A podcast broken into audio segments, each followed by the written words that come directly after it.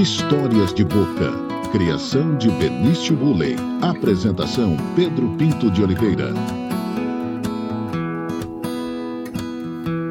Olá, está começando mais um podcast Histórias de Boca, uma criação de Benício Uller. Benício Uller é meu neto. Quando ele tinha de dois para três anos de idade, minha filha colocava ele para dormir lendo revistinhas da Turma da Mônica. Uma noite o Benício virou para ela e disse assim: Não, mamãe, eu não quero é, revistinhas, eu não quero histórias de revistinha.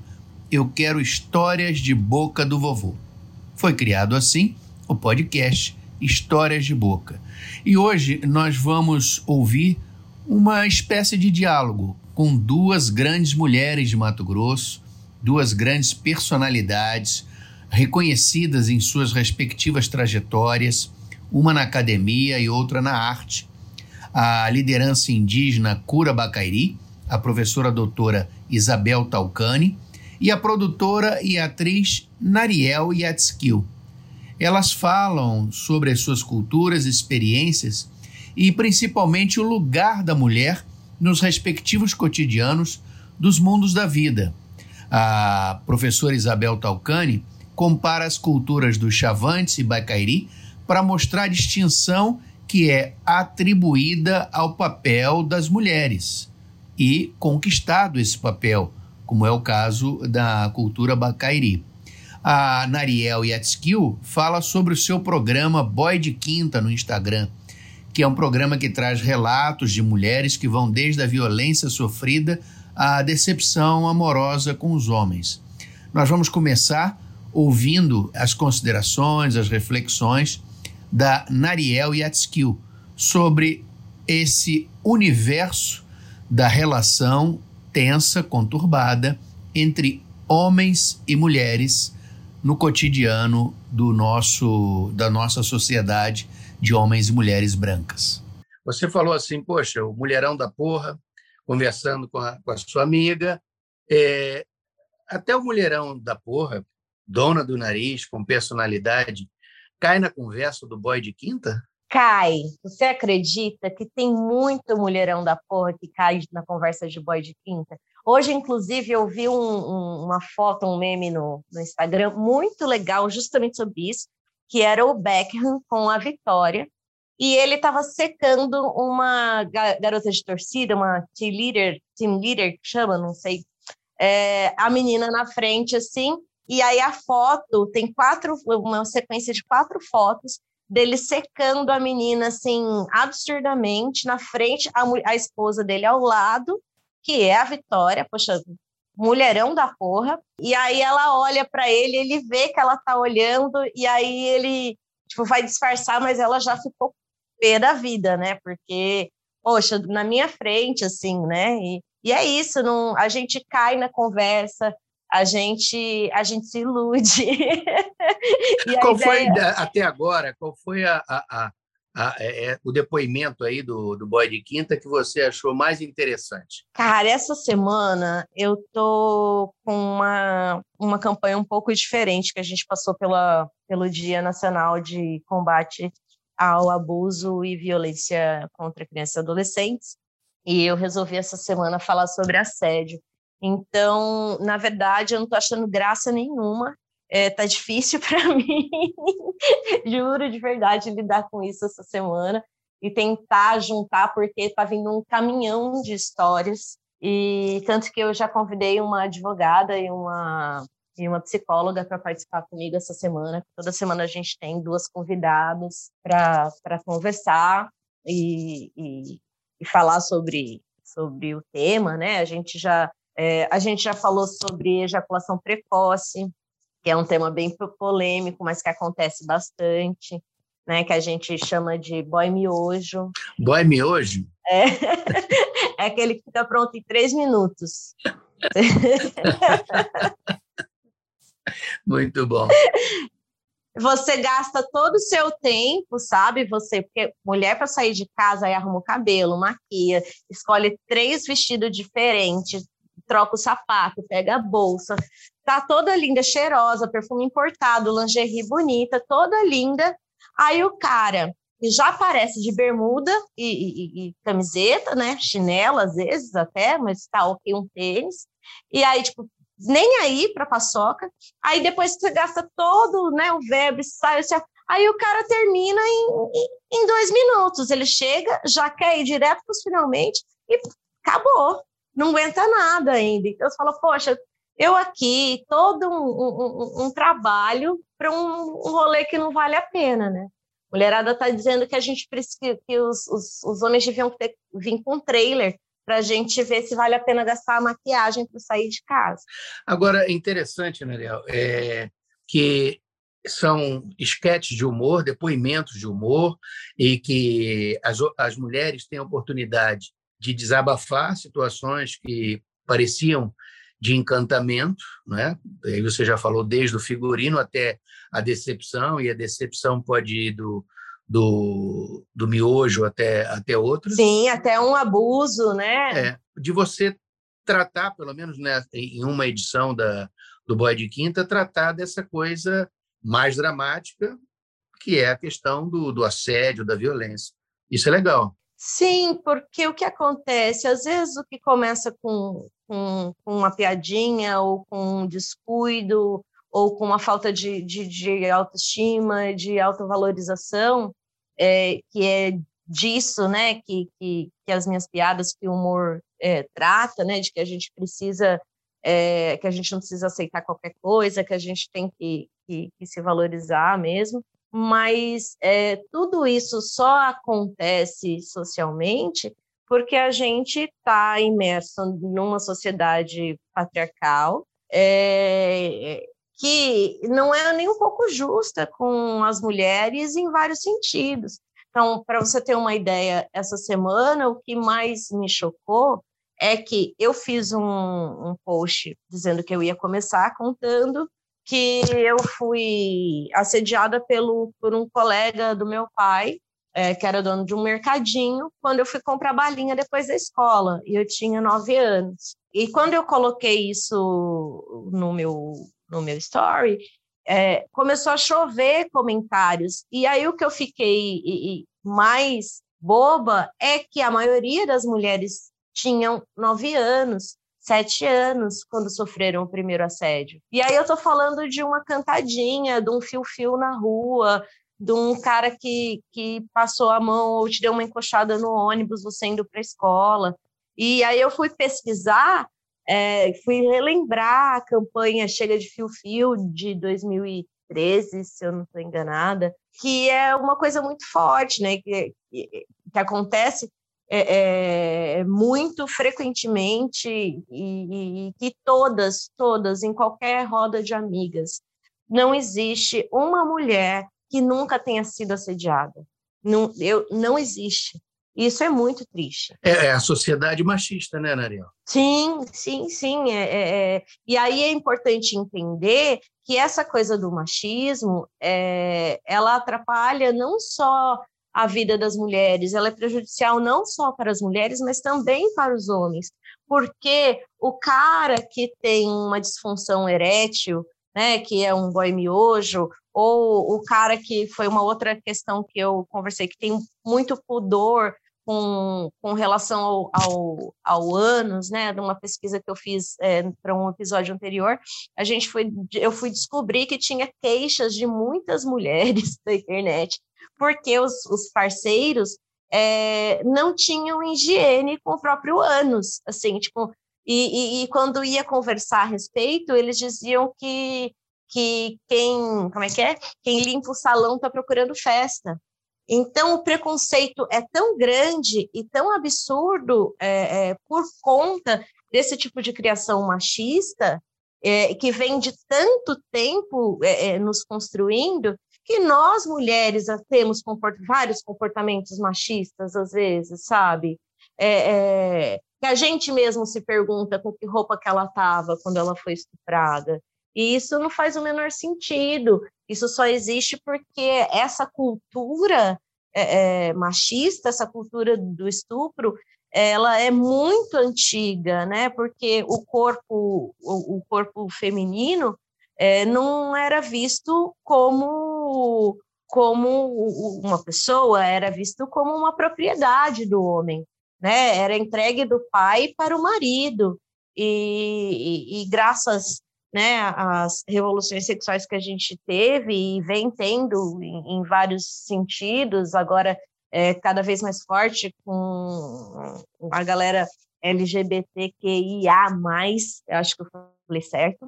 E tudo isso é, é, é muito, é, é, muito transformador, mas muito recente, né?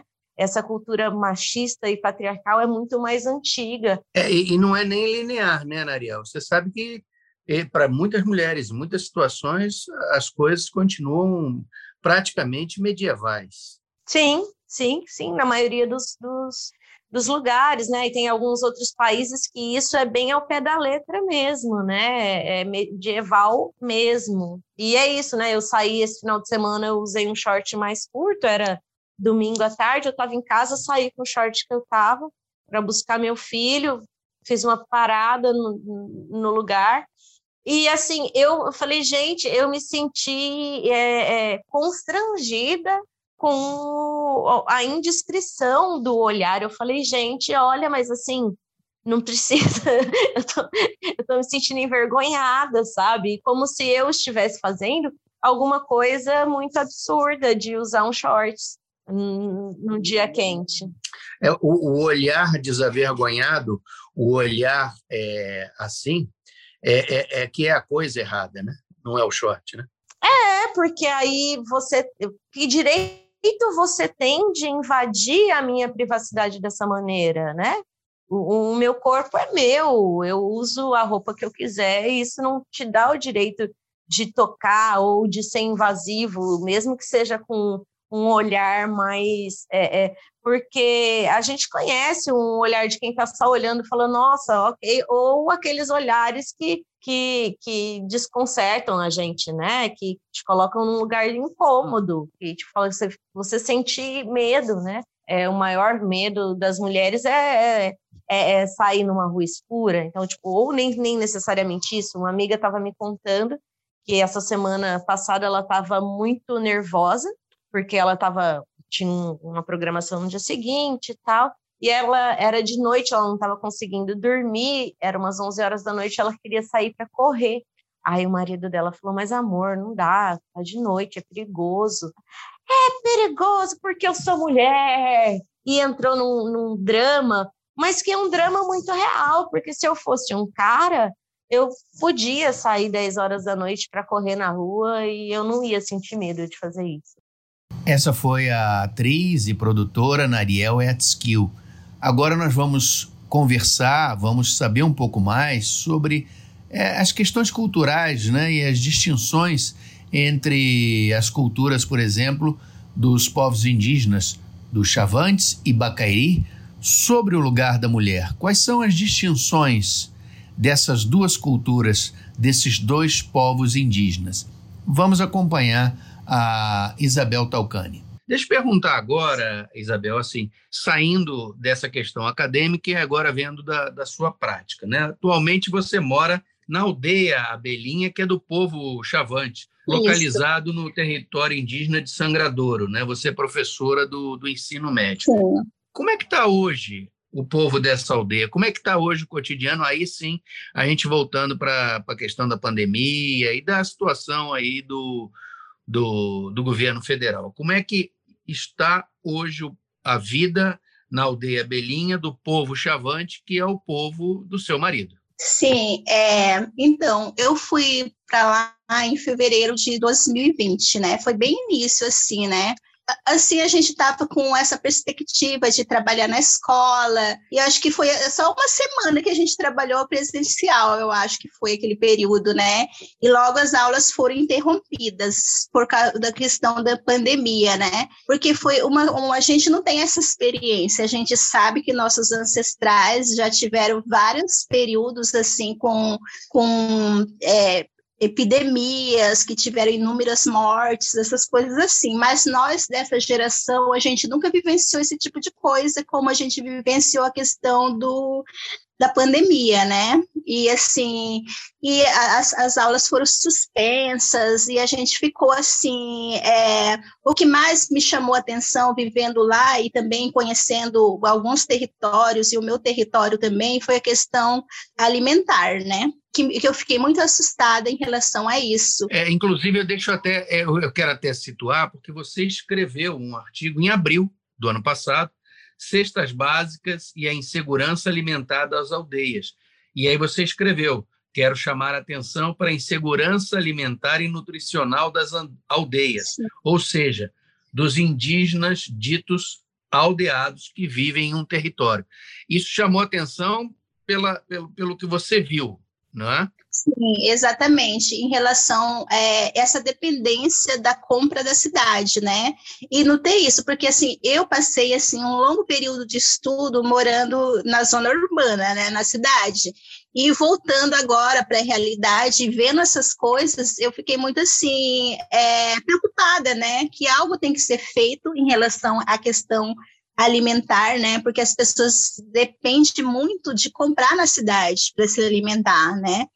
E as caças, a forma tradicional de vida, ela não, tipo, quase que não existe mais, porque os animais estão escassos, a biodiversidade dentro do território também é afetado com o entorno, né? Com o entorno que acontece, né? Com essa monocultura grande que a gente vive no nosso estado, sobretudo no nosso estado, né? E, assim, eu, eu acredito, assim, né, que na, na aldeia mesmo, assim, existe uma carência eh, de alimentos e as pessoas compram na cidade, tem essa dependência, mas ninguém passa fome, pelo menos não tem fome, assim, sabe? Porque, assim, sempre aparece alguma coisa, uma mandioca, um, um, um peixe, assim, tem isso, tem uma carência, tem a falta, sim, mas, assim, passa fome, ninguém passa, assim, não tem, assim, é pessoas, né? Claro que a gente sabe que existe desnutrição, sim, porque tem muitas pessoas que têm lá, sobretudo no território sangradouro, não estou falando dessa aldeia, né, mas do, do, da aldeia maior, porque, assim, onde estou, essa, esse povo tem muito filho, tem muitos filhos, eles são, assim, um, dentro da cultura deles, eles têm muitos filhos, né, e onde tem criança, bastante criança, as crianças querem se alimentar, né? Faz parte do crescimento, né? E assim, dentro da minha cultura, é totalmente diferente da minha cultura, porque os bacairi, as mulheres bacairi, sobretudo as ancestrais, né? O nosso sistema cultural não permite ter muito filho, assim, a gente tem um, um número limitado de filhos, tanto é que os bacaris são populações bem pequenas em relação, em relação ao chavante, né? E isso foi assim um, um primeiro choque cultural que me, me eu tive. Muito. É, eu ia perguntar por isso a diferença, a diferença das culturas, né? Do, do povo Bacairi e o povo Chavante. Uma dessas diferenças é essa relação é, do, do, número de filhos e filhas. Sim, exatamente, porque nós, os Bacairi, a gente fala assim, né? Pelo menos a educação que eu recebi da minha avó, né? Porque eu fui criada por minha avó na aldeia, foi essa, né? Você tem que ter a quantidade de filho que você sabe repassar todos os conhecimentos é, da família, né, para essa criança e que você consiga alimentar e educar, né? Assim que é, o ensino, né, Bacairi esse, é assim. E as mulheres Bacairi, elas sempre foram muito assim, acho que independentes, né? Porque dentro do nosso sistema mitológico existe as mulheres guerreiras, né? Que é, é, um, é o mesmo é a mesma mitologia das mulheres do Alto Xingu, né? Para nós, é, é, a gente fala Pecobane, né? Que eu acho que acredito que mais ou menos assim, que também é para as mulheres do Alto Xingu, né? Porque elas tem aquele filme, né? Eu não, eu não conheço profundamente, mas tem aquele filme que é Hiper Mulheres, né? Pecobane também seria isso, né? Que, que seria super mulheres, é, mulheres fortes, alguma coisa desse tipo seria a, trad a tradução do Pecobane, né? A gente tem essas mulheres que elas se rebelaram né, contra os nossos ancestrais e elas criaram um sistema de cultura próprio, de uma cultura feminina, né, ancestral. E por isso as mulheres conhecem, né, cantos, é, manejar algo, instrumentos assim de guerra, né, vamos dizer assim, o arco e flecha, e as mulheres Bacari é dessa descendência, né, é, dessas mulheres. E as mulheres são muito independentes e é diferente das, da situação das mulheres desse povo no qual eu estou convivendo, né? As mulheres Bacairi participam do, das decisões políticas dentro ali internamente e acho que tem um pouco de dificuldade em relação a não participação das mulheres lá nesse sentido. Mas, assim, tem mulheres que são professoras, né? Tem, assim, as mulheres de uma forma, é, de um jeito feminino, vão conquistando também o seu espaço, que é, um, que é uma cultura masculina, né? Os Chavante, eles têm uma cultura masculina. O podcast Histórias de Boca vai ficando por aqui. É, hoje nós trouxemos a liderança indígena Cura Bacairi, a professora doutora Isabel Talcani e a produtora e atriz Nariel Yatskill. Foram duas entrevistas que nós fizemos aqui e que hoje você pode assistir em retrospecto e também em diálogo, colocando uma ao lado da outra para a gente entender um pouco mais sobre essas relações tensas entre homens e mulheres. O podcast Histórias de Boca é uma criação de Benício Uley. A edição é de Caio Pimenta e a apresentação é do amigo de vocês, Pedro Pinto de Oliveira. Na semana que vem estaremos com mais um podcast Histórias de Boca. Até lá!